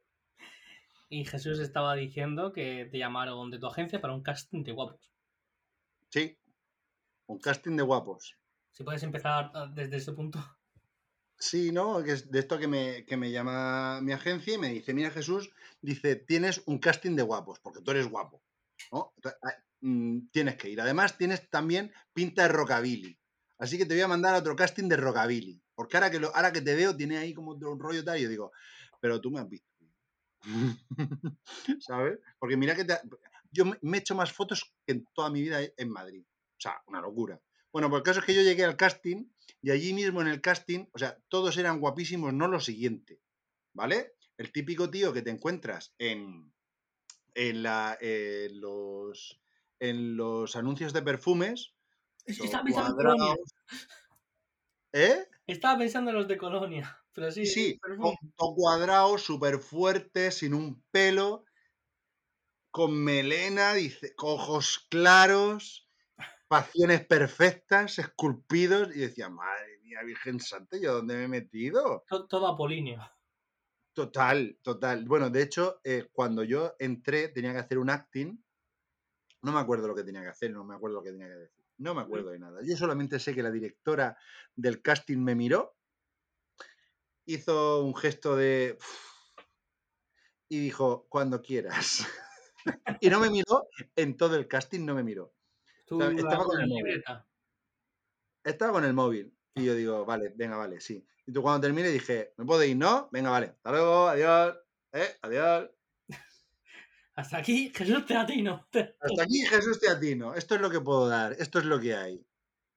Y ya está. Y luego le dije al de la agencia, y yo, chacho, ¿cómo me mandas este casting? Y dice, que no, que no, que no, que no. Y yo digo, escúchame, que te puedo asegurar que no. Y luego te digo que en, en la, en publicidad se mueve muchísimo dinero. Muchísimo. O sea, una- unas cosas bárbaras. O sea, yo he llegado a, a- a presentarme a casting donde te pagaban por los derechos de imagen, no sé si eran 35.000 euros. Pues solamente presentarte. ¿Eh? Sí, sí, me presenté, no, no me cogieron. Vale. Claro, llegaba uno y dice, dice, "¿Has- qué, qué anuncios has hecho? Pues nada, he hecho de, de Ferrari, de Toyota, de Lamborghini. Y yo decía, es aquí. Eso sí, el tío más guapo imposible. Pero dices, ¿a dónde vas, Peter Cash? Oye, pero nunca se, nunca se sabe cuándo va a sonar la campana. No, no, no, porque, claro, o sea, uno, uno piensa que la belleza es importante y a lo mejor no, porque a lo mejor no están buscando a- al tío guapo, lo que está buscando, te están buscando a ti. Por, e- por eso siempre hay que presentarse a los castings, siempre. Claro, es que y tampoco Porque uno no sabe lo que está buscando. En el cual diga, eh, belleza apolínea, que se presente, ¿no? O sea, no sé si eso se suele poner en los casting, yo creo que no. Que no pondrán. Bueno, a ver, para cosas concretas, a lo mejor sí. Para, Sí. digamos, que sea alto para. Pero porque es específico para Claro. ese papel. Pero. No sé. Pero vamos, que nunca sabes lo que están buscando. Yo, en- cuando he dado asignaturas o cursos de preparación al casting, siempre me han dicho, mira Jesús, aunque sea lo más estúpido, aunque tú creas que no encajas en el perfil, tú preséntate, porque tú no sabes si em, tienen otro proyecto o, o- o le cambias la idea. Tú llegas, te presentas al casting, haces tu casting y le cambias al director la idea de- de- de lo que él tenía pensado y, y- y a- y eres tú, ¿sabes? Claro, claro, nunca se sabe. Nunca se sabe. A ver, sí está claro que si mm, yo nunca voy a hacer el papel de enanito en, en Blancanieves y los siete enanitos, o a lo mejor sí, porque, lo, porque mm, lo los enanitos son súper altos y es una sátira. No lo sé.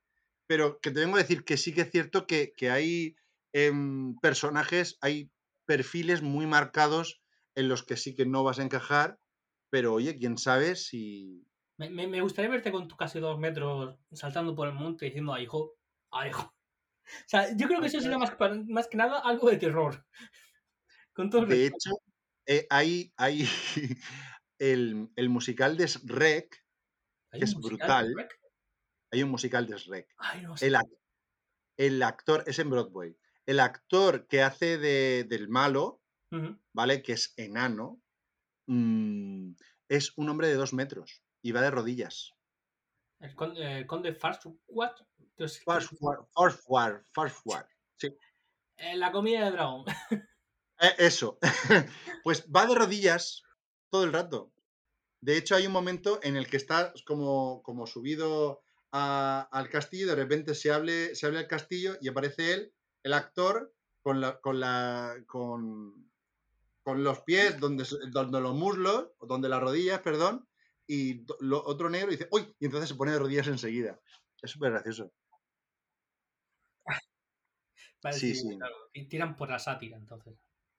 Claro, pero que, que con esto tengo que decir que, que uno no sabe eh, si el, el director de casting está buscando algo en concreto o a lo mejor le descubres eh, otra perspectiva que él no tenía, ¿no? Por eso a mí siempre me han dicho en, en preparación al casting que hay que presentarse a todo, a todo, a todo, porque uno no sabe lo que puede, lo que, lo, lo que le puedes presentar a la, a la persona, ¿sabes? No, sé.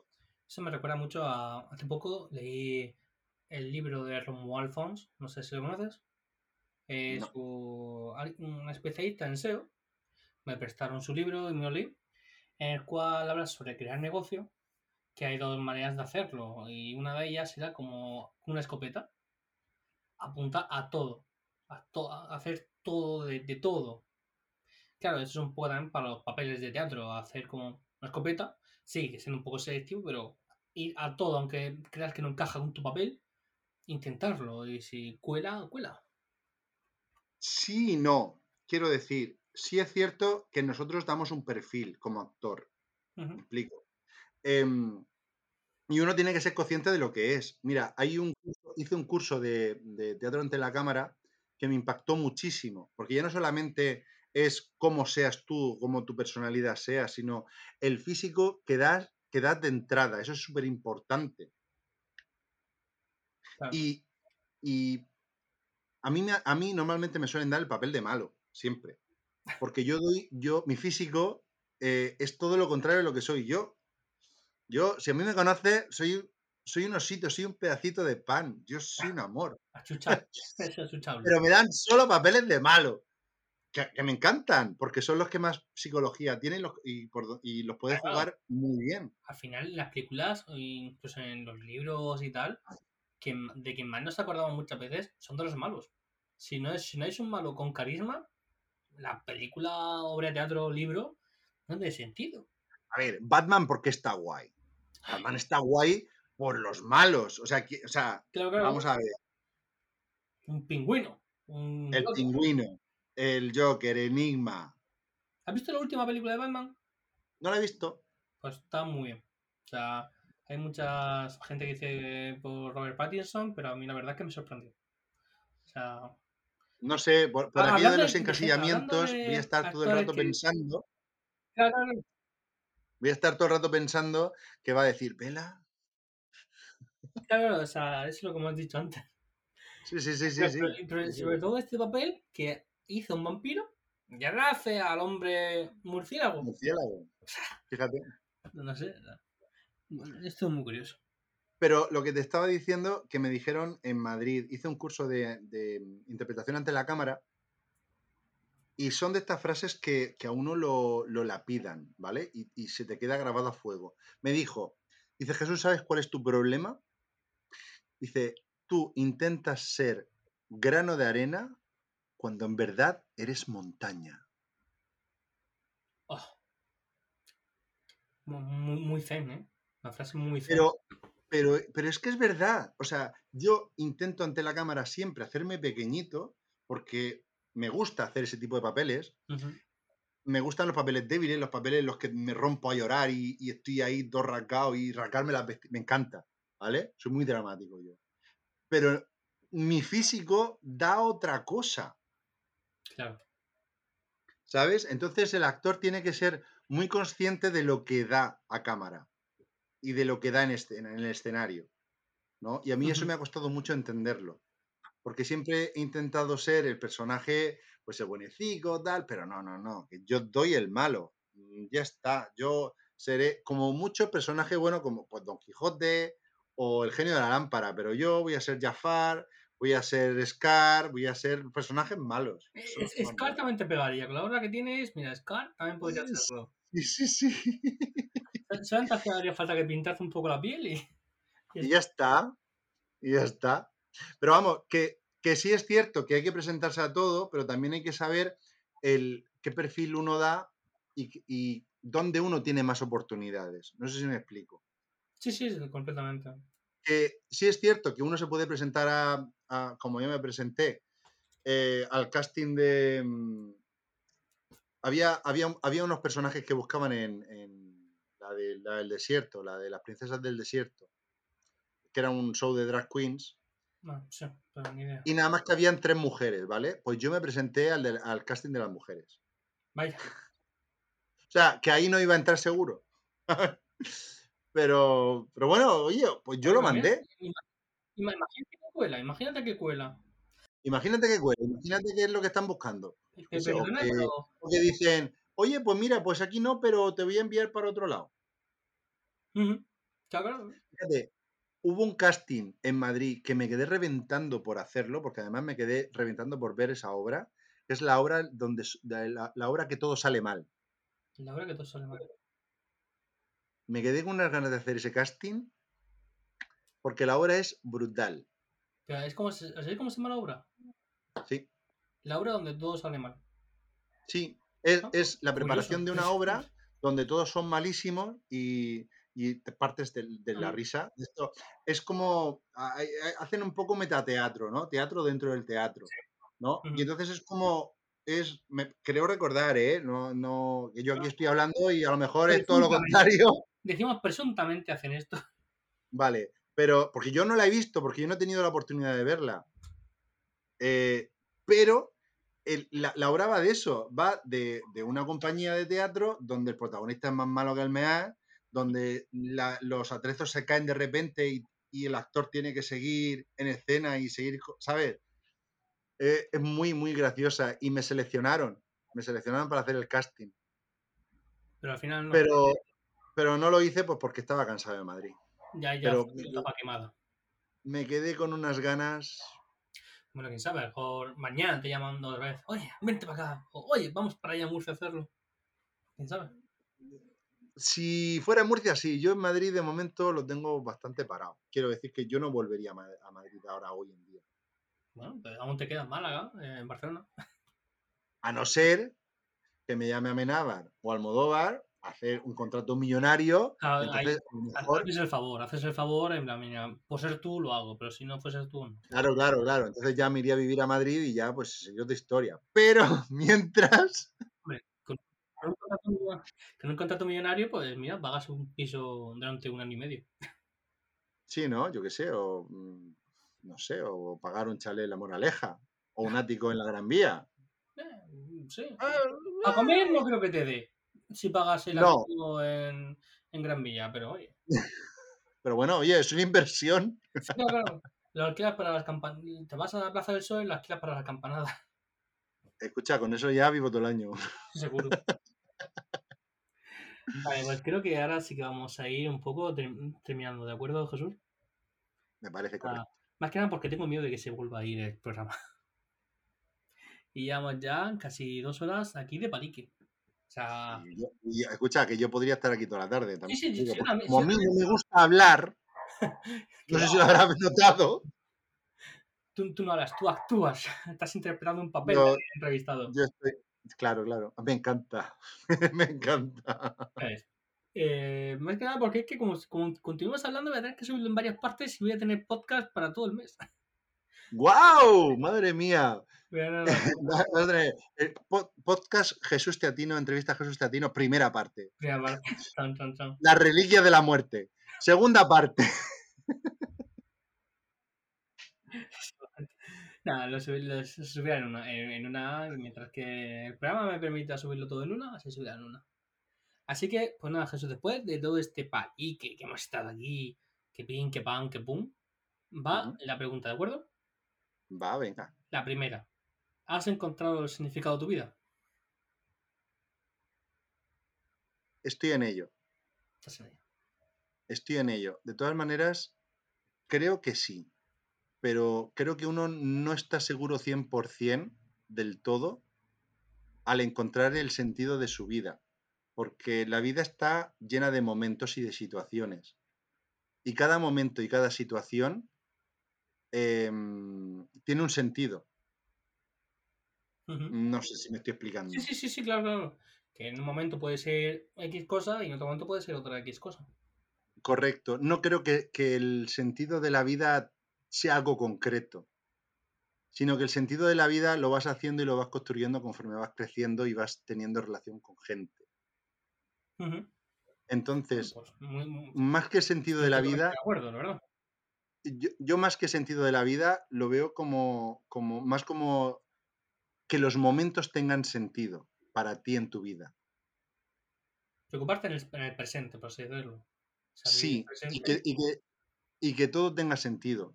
Y aunque no lo entendamos, porque hay muchas, hay muchas situaciones en la vida en las que no lo, no, no, no lo entendemos. O sea, yo no, no llegué a entender por qué mi madre murió de esa manera, o yo no llegué a entender, eh, y quizás a lo mejor no lo entienda nunca, ¿no? Pero, pero sí que hay otras circunstancias que yo en su día no entendí y que con el tiempo he entendido. Y eso le dan sentido a la vida. No sé si he respondido a tu pregunta. Completamente. Me gusta tanto esta pregunta porque cada uno puede tener su, su propia respuesta. Entonces, encontrar incluso respuestas ambiguas, todo es correcto, no hay.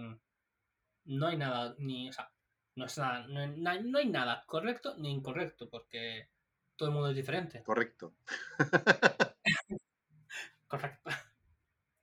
Bueno, Jesús, si quieres Sí. decir algo para ir terminando, una declaración, un saludo lo que tú quieras. Pues no sé, que estoy encantado de aquí hablar contigo, que ha sido un auténtico placer haber pasado esta hora y media dos horas o no sé lo que habrá pasado ya. Pues dos horas y 40 minutos, más, más o menos. Madre O de la una, hora, una hora y 40 minutos, una hora y 40 minutos. Hermoso. Podemos hacer una saga de esto. Totalmente. Luego, luego- luego, con- después de estas casi dos horas, diremos Madre mía. y volverá. Y volverá. O sea, continuará. Continuará. Amenaza con volver. Oye Jesús, ¿cómo te va la vida? Yo he venido aquí a hablar de mi libro. He venido aquí a hablar de mi libro, de mi historia y de mi carrera. A quien no le guste, que lo apague. He venido a hablar de idiosincrasia. Si no hablo de idiosincrasia, no salgo. Todo el mundo a buscar. Todo el mundo a buscar en YouTube vídeos. No sé, no sé si eso me, me- me beneficia o me, o me- Claro que sí, no hombre. sé. Claro que sí, hombre. Claro que te beneficia. ¿Cómo puedes decir que no? Madre mía, qué, qué momen- qué momentazo, qué momentazo, de verdad. Sí. Y ya, ya aún quedarán más así en el futuro. Hombre, eso espero. Así que pues nada, Jesús, muchísimas gracias por estar aquí A ti. Y espero que volver a vernos por este medio audiofónico como es el podcast. Me gusta decir la palabra podcast, porque la P y la U y la D, podcast. O sea, tiene, tiene- nombre de fuerza. Tiene nombre- Tiene, eh, sí, sobre todo cuando uno, uno juega con chupitos a decir podcast. eh, Eso tiene que ser, tiene que ser fantasía. Chupitos de la tequila. Podcast. Así que nada, si este podcast ha podido grabar bien, esperemos que sí. Esperemos que sí. todos los varones. Eh, aquí habéis tenido la entrevista con Jesús Teatino, eh, gran actor. Lo he visto actuando y eh, te he visto actuando poco, pero lo que, te, vi- lo que te he visto se nota que sabes actuar, ¿verdad? Yo soy muy sincero. Para echar flores no sigo, pero sincero soy de un rato. Y nada, y seguro que en el futuro podré mirar, podré, tanto yo como tú, mirar para atrás, yo pensar, yo lo entrevisté, y sentirme orgulloso, y tú decir, ese fue mi inicio, bueno, después de X tiempo, pero ahora soy mucho más grande. Seguro que sí. Bueno, eso espero, eso espero. Por lo, o por lo menos poder ganarme la vida. Si yo no pido tampoco mucho, ¿eh? Una- Tampoco tengo listo muy alto. un trozo de pan con agua. Sí, un poquito aceitico. Aunque ahora el aceite está un poco caro, pero bueno, igual. Hace- Eso hace significará que, que tengo dinero. que, que te den gasolina. Que Sí, pero eso para mojarlo en el pan, ¿no? Vamos en el coche. Bueno, Ay, nos vemos. Un abrazo. Un abrazo.